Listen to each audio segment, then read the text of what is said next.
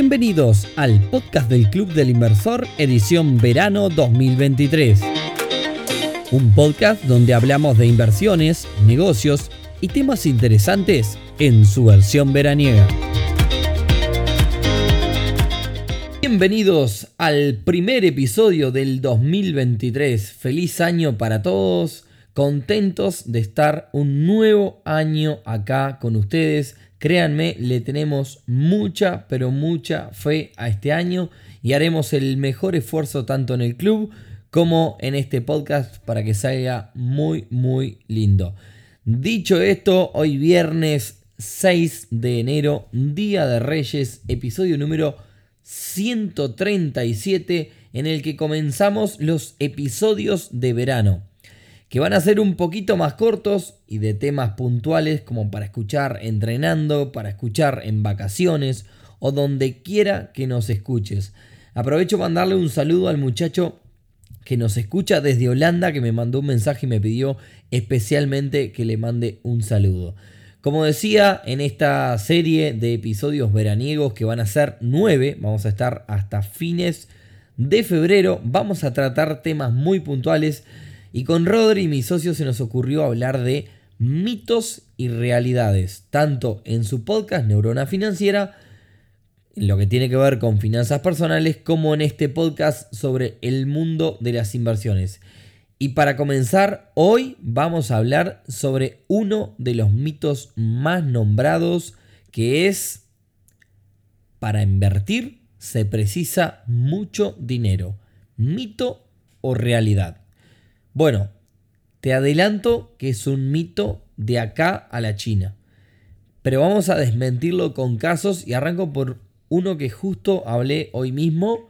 No voy a dar nombres, pero les cuento. Por un lado, amigo mío que tiene unos poquitos pesos, prácticamente nada, y que además tiene la idea de que con su capital no puede ser nada, porque por eso aplica eh, a este episodio. Por otro lado, una persona a quien mi amigo conoce que se va a vivir a Europa y le falta sacarse de arriba el vehículo. El resultado, mi amigo le terminó comprando el auto, entregándole prácticamente nada. Eh, es decir, que compra el vehículo en gran parte financiado y con ese monto muy pequeño termina quedándose con un vehículo seminuevo en un buen estado que ahora está alquilando y que, bueno, un poco haciendo cuentas con él en esta temporada de verano, que bueno, los autos de alquilar tienen mucha demanda, ya recupera casi un tercio del valor total del vehículo, lo que es una muy buena rentabilidad para, para comenzar un negocio de ese tipo. Así que para invertir se precisa dinero totalmente falso, mito total. Pero salgamos del caso puntual y analicemos otras opciones. El año pasado me tocó dar un montón de charlas, eh, por suerte, la verdad que es algo que me encanta. Y la última eh, que di fue la despedida de año de DICEM. Para aquellos que no conocen, DICEM va con doble E, por las dudas, con S y doble E. Es una fundación dedicada a fomentar la cultura emprendedora en chicos jóvenes. Eh, le mando un saludo a Pablo Marroche si me está escuchando, su director. Eh, que la verdad que está muy bueno el trabajo que hacen ellos, búsquenlo porque es muy, muy interesante. Y un poco lo que tenía que ir a hacer allí es hablar de que invertir es para todos. De alguna forma tenía que convencer a chicos de 15, 16 años que invertir es para todos. Por tanto, me armé una especie de tabla de, de cómo invertir con muy, muy, muy poco dinero y lo fui haciendo por, por, montos, es decir, cómo invertí con un dólar, cómo invertí con 100, con 1000, como para que vean que con muy poco se puede hacer bastante. Eh, y me gustaría un poco traer algunos de los casos que tengo en esta tablita que armé para esa charla. Así que voy con algún par de opciones que tengo en esta tabla. Con un solo dólar ya podés invertir en el mundo cripto.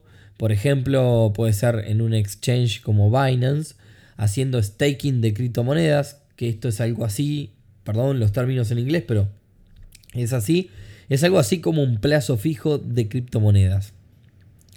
Con 200 dólares ya puedes empezar en bolsa, eh, en brokers internacionales, como puede ser Itoro, por ejemplo.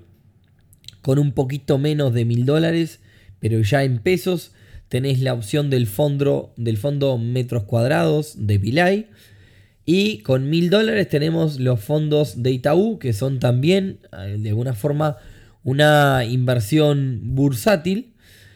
Y también tenemos crowdfunding inmobiliario de la mano de empresas como Brixey por el mismo monto con mil dólares. Así que ahí te nombré algunos casos para que veas que podéis hacer un montón de cosas con poquito dinero. Acá voy a hacer un parate con un chivo. Y es que si querés más info de todo esto que estamos hablando, de todos estos mecanismos, la verdad que eh, hacete socio del club porque tenemos un evento detallado con cada uno de estos mecanismos.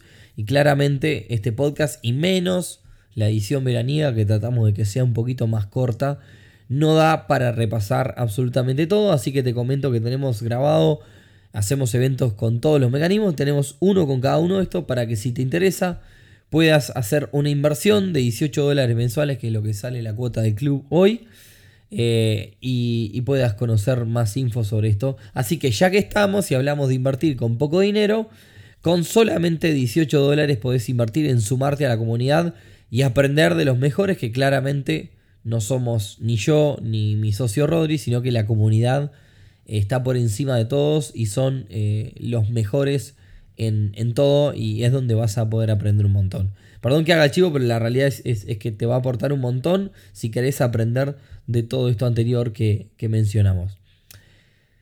Por otra parte, ¿qué otra cosa podemos hacer con eh, poca plata?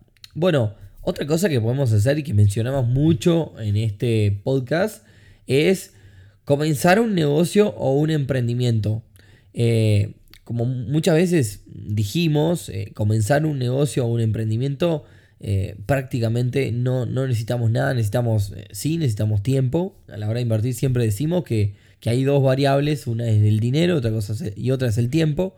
Cuando le, le, ponemos tiempo a nuestras inversiones aumentamos bastante la rentabilidad y cuando no tenemos dinero a veces no nos queda otra que invertir el tiempo que es, que es uno de los eh, digamos, una de las variables más importantes que tenemos. Entonces, volviendo al tema, eh, eh, a la hora de empezar un negocio un emprendimiento, puede que no tengamos la necesidad de invertir dinero. De hecho, Generalmente lo podemos hacer sin invertir demasiado dinero, entre los fondos que hay que nos pueden apoyar, entre el famoso Family, Friends and Fools, que es nuestro círculo más cercano, que quizás nos puede eh, prestar ese primer dinerillo, o incluso conseguir trabajar a crédito con algún proveedor y demás, o llegar a algún, conseguir alianzas y convenios. Eh, en fin, eh, hace que en resumen y pasando línea no necesitemos prácticamente nada, por lo menos para una etapa inicial de un negocio. Acá les voy a dar un ejemplo propio. Eh, como muchos saben, tuve una hija hace poquito y como parte del proceso aprendimos mucha cosa en casa y también pudimos ver muchas oportunidades que hay. Es impresionante la cantidad de negocios y oportunidades de negocio que hay alrededor del mundo de los bebés. Y me refiero alrededor, me refiero con los artículos que utilizan, con con un montón de cosas, no, no con el bebé en sí. Eh, repito, no estoy diciendo que el bebé sea un negocio. El resultado, eh, bueno, a nosotros nos gusta mucho este mundo de los negocios y las inversiones. Y el resultado es que en casa decidimos invertir prácticamente nada en comenzar una pequeña tiendita de ropa y accesorios de bebé. Prometo, les prometo de verdad que en algún otro episodio les voy a dar todos los detalles. Lo que pasa que hoy no se lo puedo dar porque prácticamente ni arrancamos todavía. Esto es de esta semana.